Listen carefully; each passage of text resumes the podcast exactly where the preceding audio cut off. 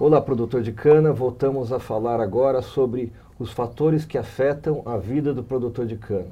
Estamos aqui com João Henrique, com Haroldo Torres e eu, Celso Albano, PSEG, Orplana e Solidariedade junto na plataforma do YouTube do programa Muda Cana.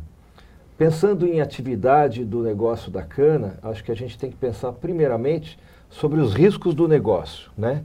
Pensando em riscos, a gente tem que analisar que a gente tem fatores que afetam diretamente a vida do produtor de cana, que ele pode controlar, ele pode inserir, promover atitudes que façam ele se antecipar a esses riscos, e fatores que ele não tem total controle. Então eu queria jogar para vocês essa conversa inicial. Quais são os riscos que o produtor pode literalmente interagir e amenizar ou estipar esses riscos e quais são os riscos que ele não tem controle, mas ele pode se antecipar e antever e minimizar cada vez mais.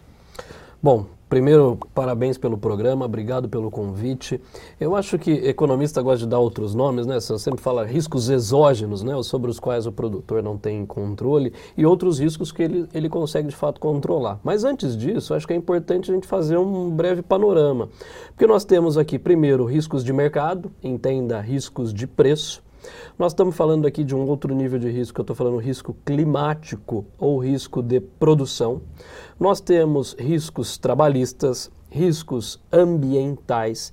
Você tem um risco que hoje é extremamente importante no setor, que eu estou falando de risco de crédito. Então, pense na atividade como um todo, que ela é formada por um grande leque de incertezas que, quando quantificadas ou quando mais tangibilizadas, acabam se transformando em riscos. No entanto, quando a gente olha para esse risco, pensando aqui, vamos pegar num primeiro momento, risco de mercado ou risco de preço. O produtor de cana, mesmo recebendo pelo modelo com secana, ele acaba, em sua maioria, ele acaba sofrendo risco de preço, porque ele segue literalmente os preços médios praticados pelo mercado e não pode, em alguns momentos ou dada uma situação, eventualmente utilizar alguma estratégia de hedge ou de mercado futuro. E aí, o que é mais interessante que eu jogo para o João complementar, está ligado ao risco de produção. Como é que o produtor ele pode de fato olhar para essa questão, que é algo que aí, excetuando se o risco climático, mas aí tem um risco de produção ligado a pragas e que aí jogo para o João complementar. Bom, obrigado pela, pela pergunta, cumprimento o Celso aqui também, que a gente está dividindo a oportunidade de conversar um pouquinho, né? Acho que como o Celso é, colocou, você complementou, a produção agrícola você tem os fatores controláveis e os, é, e os não controláveis. Então, como qualquer atividade na agricultura, você não está produzindo isso dentro de uma fábrica, né? não é uma estufa que você tem o maior controle. Nós estamos numa produção uh, a céu aberto aí, sujeito aos fatores não, uh, não controláveis. Entretanto, né, uh, se a gente pegar também o primeiro, o primeiro episódio que nós, que nós gravamos, eu acho que muito isso está ligado à informação. Felizmente, hoje nós já temos alguns mecanismos de tecnologia que permitem um acompanhamento do produtor aí de forma mais de forma mais afiada. É lógico que nem tudo ele vai acertar, assim como nem tudo ele consegue ter controle uh, um exato dessas informações, mas ele fica antenado, né, a fim de buscar informações que vão conseguir melhorar sua tomada de decisão, né, antecipar determinados eh, fatores para quando perder, perder o, o, o mínimo eh, possível, ele é fundamental. Como a gente disse, né, nós vivemos num panorama é, dinâmico. Então não é aquele, não é o mais forte, nem o mais inteligente que sobrevive, mas aquele que melhor acaba se adaptando às mudanças. Então ele recorrer a ferramentas tecnológicas e isso, né, eventualmente pode ser feito até é, em nível de associação, né? Você tem uma associação regional que o Celso Adorplano depois pode complementar a fim de ter um guarda-chuva de informações em que o produtor pode se manter atualizado, eu acho que é,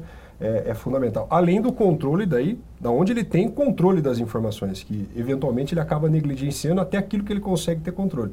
E aí o rombo acaba às vezes sendo maior. Aí eu passo a bola para o Celso. É, voltando a isso que o, o Haroldo colocou, dos cinco riscos que a gente pode já levantar, pensando nisso, eu vou deixar o risco de mercado por último. Então eu vou lembrar o papel do produtor inserido numa comunidade maior que a associação a que ele pertence. Hoje, a Orplana, através desse afeito guarda-chuva, junto com as associações, ele criou 13 grupos temáticos de discussão. Então existe o grupo de profissionais da própria associação que atuam para discutir aspectos jurídicos, jurídico trabalhista. Então qualquer decreto, lei, projeto, qualquer mudança no, no caso da previdência, no caso da legislação trabalhista, essas, esses assuntos vêm à tona. A gente participa de uma reunião com os advogados das associações por trabalho voluntário eles se juntam, todo mês tem reunião lá no escritório do Orplana, para discutir esses aspectos da lei do trabalho, da lei da segurança, da aplicação da NR31 e também do lado ambiental, o Código Florestal. Então nós temos o grupo jurídico, o grupo ambiental. Eles já atuam juntos e em separado para para poder entender melhor como se antecipar a essas exigências e riscos. O lado punitivo é muito sério aqui no Brasil. Acho que a legislação trabalhista e a legislação ambiental é, nos traz como um diferencial mundial em termos de níveis de exigência e, ao mesmo tempo, o produtor está muito bem preparado para isso, mas o lado policiador das instituições regulamentadoras é muito pesado. Isso está se intensificando cada vez mais no agronegócio da cana. Né? Uh, outro exemplo de risco, a questão do risco financeiro. E o, como que eu, produtor, posso me antecipar a trabalhar o risco financeiro? Primeiro, uma visão de médio e longo prazo. Eu tenho que saber o quanto eu tenho de recurso financeiro e saber otimizá-lo ao longo do tempo. Uma safra, duas safras, três safras. Então a gente vem num assunto que nós vamos trazer logo, logo, né, João? Como usar o fluxo de caixa como uma ferramenta de suporte à sua tomada de decisão. Então, olhar no tempo até onde eu tenho dinheiro, até onde eu tenho recurso para gerir meu negócio e quando eu vou precisar de que alguém me ajude. Um banco, uma instituição, uma cooperativa, um sistema de troca de insumos. Então, tem vários assuntos para discutir no risco financeiro. O risco é, da atividade produtiva, aí a gente tem algumas interferências. O lado do clima. Com informações, como o João bem disse, a gente tem muitas informações de previsões agrometeorológicas que me trazem possibilidade de me antecipar e tomar uma atitude de pulverizar mais cedo, aplicar um determinado produto, não fazer isso. Então, acho que é, é muito importante o produtor saber que ele não está sozinho, porque ele tem pacotes tecnológicos, não só da atividade agrícola, mas pacotes tecnológicos de informação à sua disposição. O risco de mercado, eu acho que toda a visão de, de uma grande maioria de produtores é que ele chega e bate com a cabeça no teto quando se fala em consecana. O preço é mais ou menos balizado, ele se torna uma referência sugerida de que a tonelada da cana no, no cálculo final está dando é, 70, 80, 90 reais, não importa a época, mas esse valor ele é a sua referência. E aí ele fala como que eu consigo mexer nesse processo. Na verdade, ele não consegue a princípio, mas ele pode trabalhar a gestão dos custos.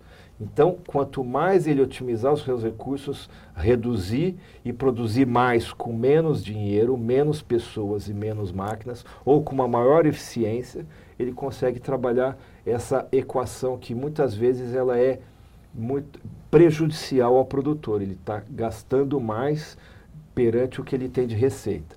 Então, acho que nós temos agora a oportunidade de poder esclarecer para o produtor que ele pode sim interferir no mercado através de ações junto à sua associação com as indústrias que ele entrega a cana, mostrando que ele tem um produto de qualidade, a um custo menor e entrega num determinado prazo bem estipulado. Só para complementar, o que eu acho que é interessante, de novo puxando a brasa, a, a sardinha para minha brasa aqui, é, o que é interessante na economia nós costumamos falar de risco sistemático e não sistemático. Mas que diabo significa isso? Quando eu falo de risco não sistemático, é aquele risco que a gente fala que ele é o risco diversificável, ou o risco que você reduz na sua atividade em função da diversificação.